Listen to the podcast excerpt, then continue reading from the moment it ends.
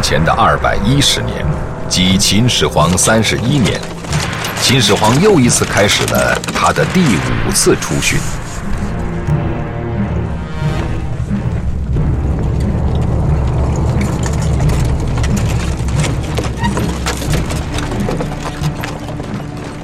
途中，秦始皇病重不起，自感生命所剩无几。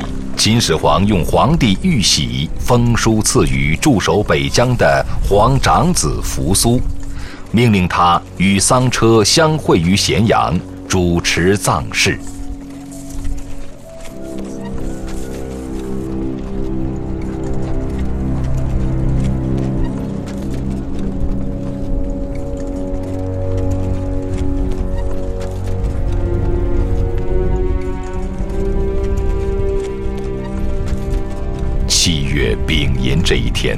秦始皇在沙丘平台去世。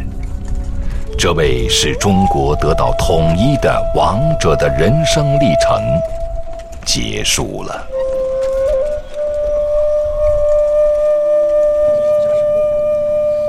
这次出巡，秦始皇的小儿子胡亥、丞相李斯和中车府令赵高随行。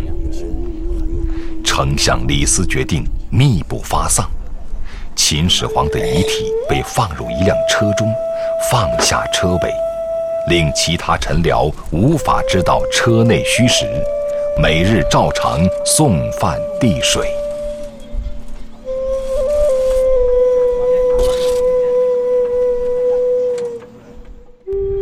在赵高的威逼和诱劝下。李斯被迫同意篡改秦始皇的遗诏，派使者赐剑给屯守北疆的公子扶苏，罗织罪状，命他自杀，改立胡亥为皇帝。为等待扶苏的死讯，车队故意绕道返回咸阳。漫长的旅途和酷日的曝晒。使秦始皇的尸体腐烂变质，恶臭难闻。李斯、赵高速命人买来几车鲍鱼，随车同行，以鲍鱼之臭来掩饰尸臭，使随行臣僚不致看出破绽。当车队就要驶进咸阳时，扶苏自杀的消息传来，于是。李斯、赵高才公开秦始皇的死讯。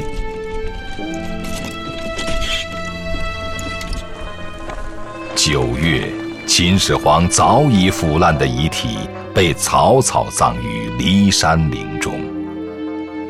辉煌一世的秦始皇就这样凄惨地进入了自己精心打造的冥界帝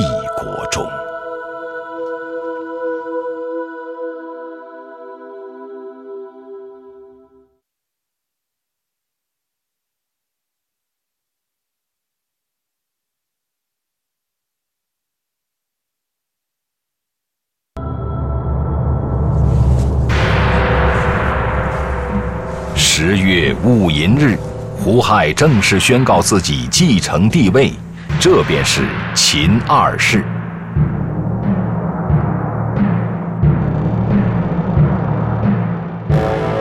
胡亥是以非法手段取得帝位的，因为皇位应该是由皇长子继承的。胡亥是秦始皇的第十八个儿子，所以哥哥们都有资格同他争夺帝位。这是胡亥的心病，于是秦公子十二人在咸阳被杀死，十位公主也受牵连，被处死后碎尸。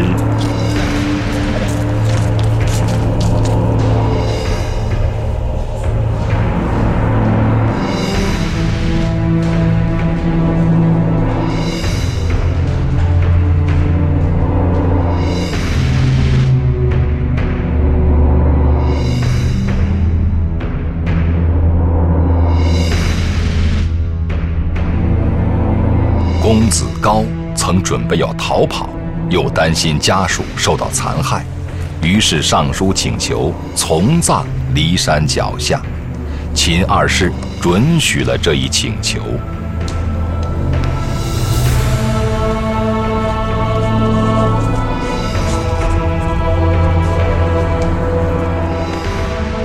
公子姜驴也被罗织罪名处死。临死之前，他泪流满面，仰天长叹。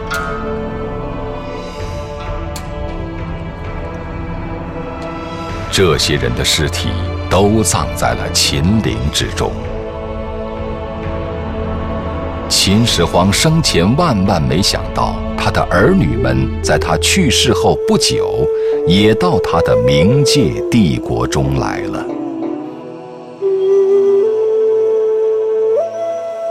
随着秦帝国大厦的倾塌和历史的推移。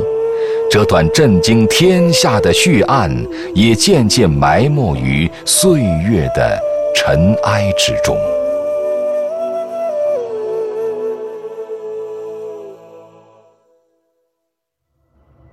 一九七七年十月，考古人员在秦陵陵东发现了十七座殉葬墓，无意中为后人打开了一扇透视两千年前那段血案的窗户。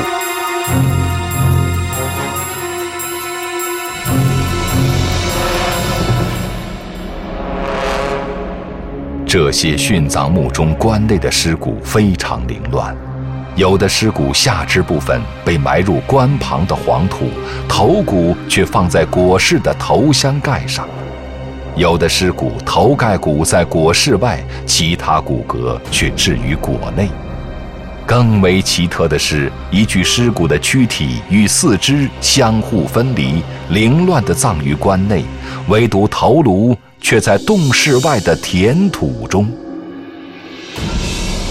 但殉葬墓的这些尸骨都已从墓穴中取出，今天无法看到当时的情景了。经考古人员仔细研究后发现，这个头颅的右额骨上有一块折断的箭头，显然是在埋葬前被射入头部的。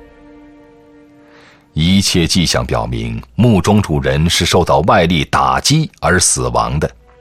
从尸骨的凌乱和出土的器物推断，这些墓主人大都是被砍杀、射杀后又进行肢解，才葬于墓中的。面对这样的历史事实和见证物，不能不令人想起胡亥制造的。那场宫廷血案，这一具具凌乱的尸骨，可能就是被杀的王子、公主或宗室大臣。科学鉴定的结果表明，这些尸骨中除了一人是二十岁左右的青年女子外，其余均为三十岁左右的男性。如此年龄相当又一致的正常死亡是不可能的。有理由相信，这十七座殉葬墓的主人，很可能就是当年那场宫廷血案的悲剧人物。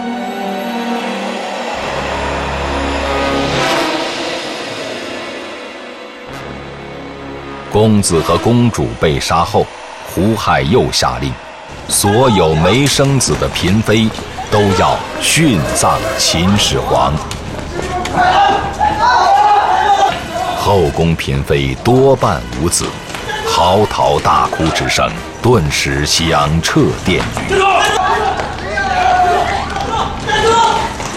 武士把无子的嫔妃全部带入秦始皇陵园，以武力强行驱入地宫深处。绝望的嫔妃，有人当场撞死在内，有的吓得昏死过去。尚有大半正慌乱无主之时，胡亥已经命令士兵把地宫第一层宫门封闭，嫔妃全部被关闭在其中。在冥界帝国中，秦始皇依然拥有成百上千的嫔妃。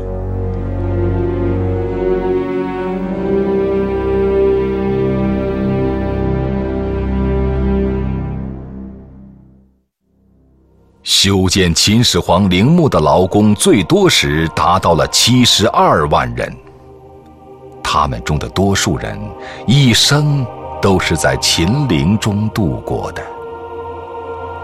站在骊山顶上，举目四望，苍天茫茫，俯视四周，很难想象。这规模宏大、布局严谨、埋藏丰富的帝陵周围，曾经有很多低矮拥挤的草屋、民房和作坊，与帝陵相比，显示出强烈的反差。七十二万劳工修建如此浩大的工程，承受如此高强度的劳动量，面对如此严酷的生活环境，必然会有大批人员死亡。他们死后，埋在了哪里呢？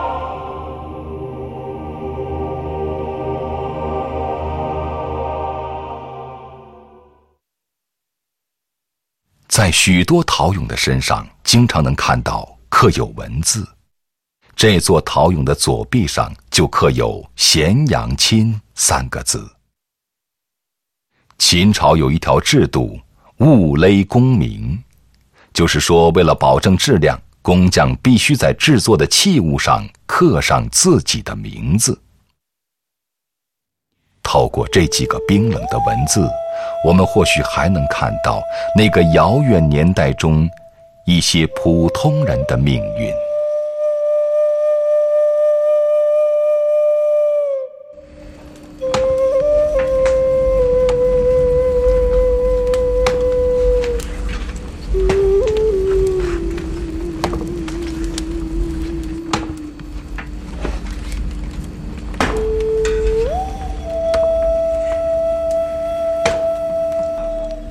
这位名叫钦的人，家住秦国的首都咸阳，是当地小有名气的陶工。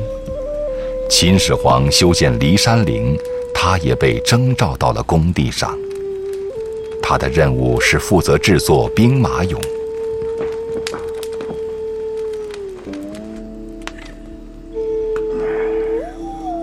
谁都知道。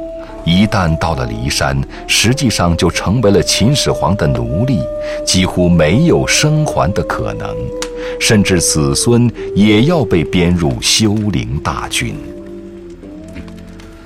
由于是有经验的陶工，亲的手下还管理着十几个普通的工匠。亲手下的工匠先用泥在模具中做出俑头的样子。然后再贴上脖颈、耳朵、发髻、帽冠。等有了俑头的大概样子后，就该轮到亲的工作了。俑的五官以及面部的肌肉，经过亲的精心雕刻和修饰，开始表现出人物独有的神情。发饰、胡须等细节也要进一步修饰。最后完成的俑头。就好像有了生命一样。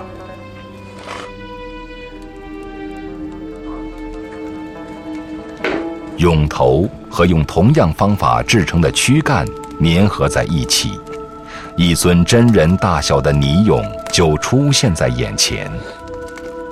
亲在俑身上刻上自己的名字，这是亲的一件作品。如果陶俑的质量有问题，按照秦国的法律，他将受到处罚，甚至被杀头。因此，他必须竭尽全力。经过烧制，一具秦俑就制作完成了。由于秦赋予了陶俑鲜明的性格特征，因此每尊俑就好像是一名真实秦军士兵的复制。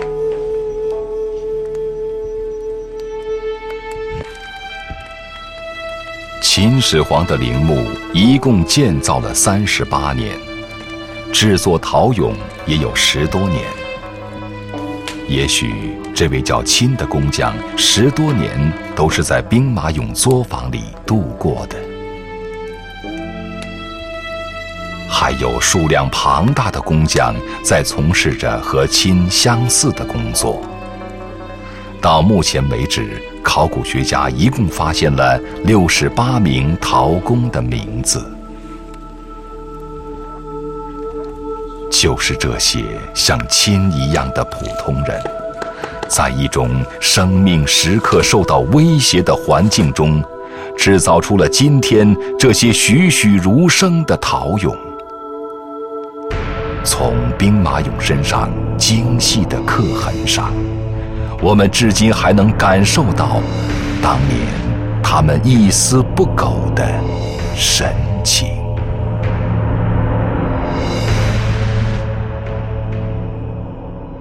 一九七八年八月中旬，秦岭西侧瑶池头村的农民反映，他们在平整土地时发现了许多白骨。当时正是盛夏季节。考古工作者随即前往，在瑶池头村西北约两百米的地方，看到了这些白骨。这是一段田埂的侧面，只要稍稍用手铲刮去薄薄的一层土，就会露出白色的骨头来。考古学家认定，它们全都属于人类。在这里，肋骨、腿骨。颅骨等全都混杂在一起，没有一具是完整的人体骨架。考古学家判断，这里显然是当年随意抛弃尸体的地方。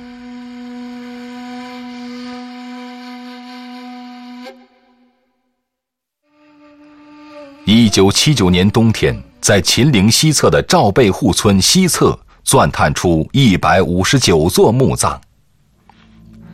考古学家们发现，墓坑中埋葬的人数有的是一人，有的是两三个人叠压，更有甚者，一个坑中埋了十四个人。在这片墓地旁，还发现有大面积的白骨层层叠压。从清理出的骨骼看，有男性，有女性，有青年，还有两名儿童。这些墓里没有什么陪葬品，只有一些覆盖在死者尸骨上的残瓦片，其中有的上面刻有文字。这些刻文有：“东武居资上造庆祭，东武东贤居资不耕鸟，阳民居资武德公事弃币。”平阴居子北游公事腾，干于巨，博昌去疾，邹上造江等等。这些瓦文记载着死者的一些个人信息，有县名、罪名、人名等。从这些文字可以知道，修陵的人来自山东、河南、江苏等地。东武在山东武城县西北，赣榆在江苏赣榆县，博昌在山东博兴县，邹在山东邹县东南。庆忌、鸟、弃璧、腾、巨、吉、江，是死者的名字。这里多次提到居资。所谓居资，就是说因为犯法而被罚资，资就是钱财，本人无力缴纳钱财，就用劳役代替。考古学家断定，这里正是埋葬修陵人员的地方。这些刻着字的瓦片。就是埋葬者为死者制作的简单的墓碑。瑶池头村、赵背户村两处墓地都位于秦岭西侧偏南部。赵背户村墓地距离秦岭外城西墙只有七百米。瑶池头村墓地距离秦陵外城西墙大约一千两百米。这累累的白骨，这随意埋葬的墓地，就是成千上万修陵的刑徒和工匠的最后归宿。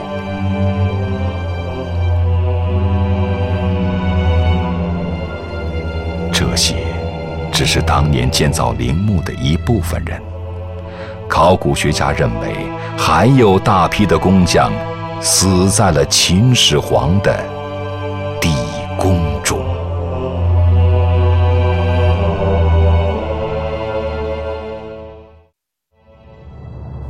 为了防止秦始皇地宫的秘密被泄露，胡亥心生毒计。他下令把所有参加修建秦始皇陵地宫的工匠、刑徒全集中到陵墓中，并且编造谎话，说要奖励那些为陵墓建造出力的工匠们。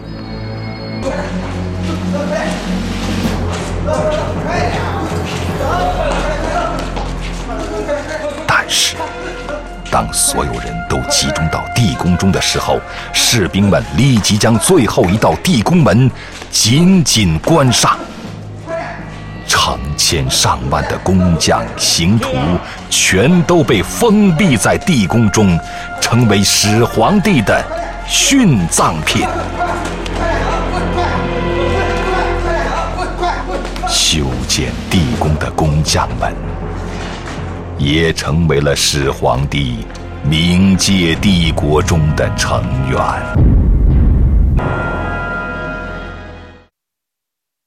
那么，作为冥界帝国中的最高统治者秦始皇，他又在秦陵的什么地方处理朝政呢？目前，在秦始皇陵园内已经发现了兵马俑坑、石甲坑、文官俑坑。铜车马坑、百戏俑坑、珍兽马厩坑、水禽坑、殉葬坑等多处陪葬坑，大大小小有六百多处。然而，这些陪葬坑只不过是秦始皇陵的冰山一角。考古学家经过测量发现，整个秦始皇陵园的范围大约有五十六平方公里。相当于近七十八个故宫的面积，总面积达到两万平方米。陵园中心的封土外围还修建有内城墙和外城墙，无比壮观的秦兵马俑坑与整个陵园相比，简直可以说是微不足道。秦始皇陵的核心建筑。应该是埋藏在巨大封土之下的地下宫殿，它必然是规模空前、豪华无比。那位统一中国的伟大君主秦始皇，就躺在这座辉煌的宫殿中。由于秦始皇陵并没有发掘，他的地下宫殿会是什么模样？只能从历史记载中去寻找。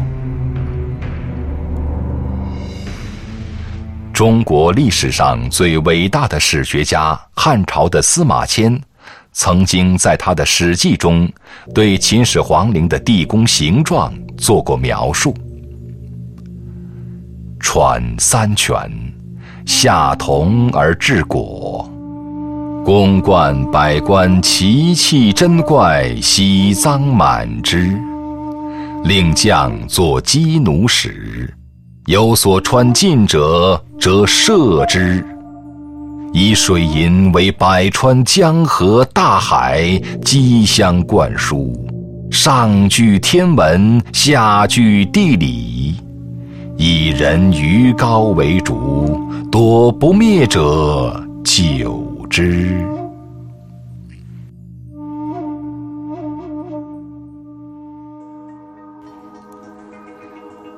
据司马迁的记载，考古学家王学礼的研究推断，秦始皇陵的地宫应该是一个巨型的长方形数学墓坑。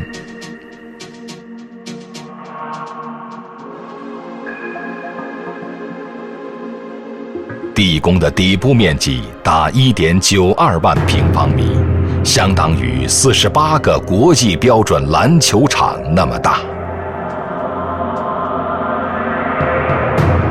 墓坑墙壁上是数重台阶的楼阁亭榭，显得上下错落，变化有致。地宫上部以宫墙环绕，阙楼连主，俯瞰宇内，气象博大，蔚为壮观。司马迁在《史记》中曾有“人鱼高为竹”的记载。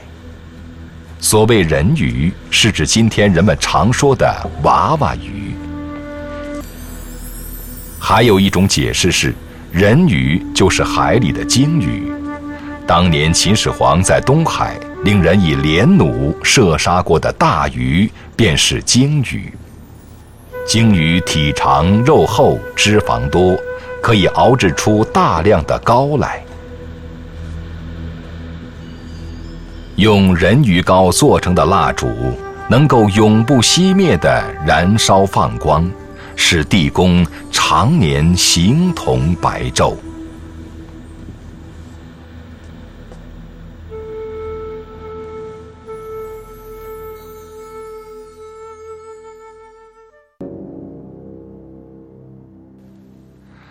一九八一年，中国科学院的地质学家利用现代地球物理化学探矿方法，对秦始皇陵先后进行了两次测试。测试结果表明，秦始皇陵地下埋有大量的水银。由此推断，司马迁在《史记》中记述的秦始皇陵地宫以水银为百川、江河、大海激相灌输，是可信的。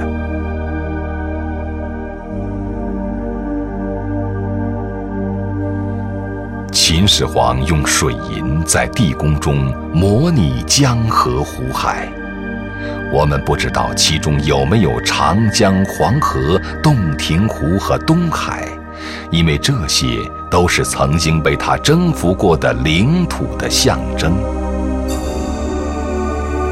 地宫的顶上有用明珠做成的日月星辰，秦始皇的棺椁。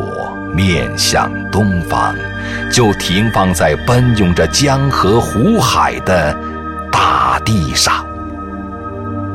这里就是秦始皇整个冥界帝国的中心。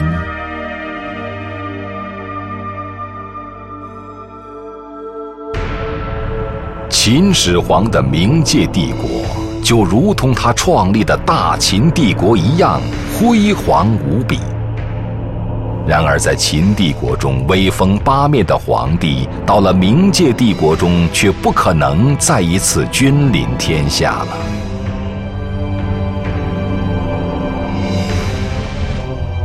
我们不知道两千多年时光的消逝。当初下葬时就已经腐烂的秦始皇的躯体，是否已经化为了尘埃？就在这同一片陵园中，不仅掩埋着中国历史上最伟大的皇帝，还埋葬了百官、战士、王子、公主、嫔妃，还有不计其数的修陵工匠、刑徒。他们生前是帝王和臣子，主人和奴隶，统帅和士兵，君王和嫔妃的关系，但死后黄土的掩埋，抹掉了这一切。生命的荣耀与辉煌，或者痛苦与屈辱，都已经烟消云散。